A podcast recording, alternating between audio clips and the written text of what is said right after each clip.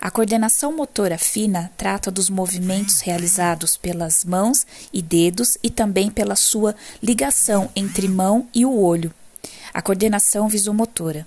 Esse desenvolvimento é de grande relevância para a escrita e necessita que a criança tenha boa tonicidade muscular nos membros superiores e inferiores.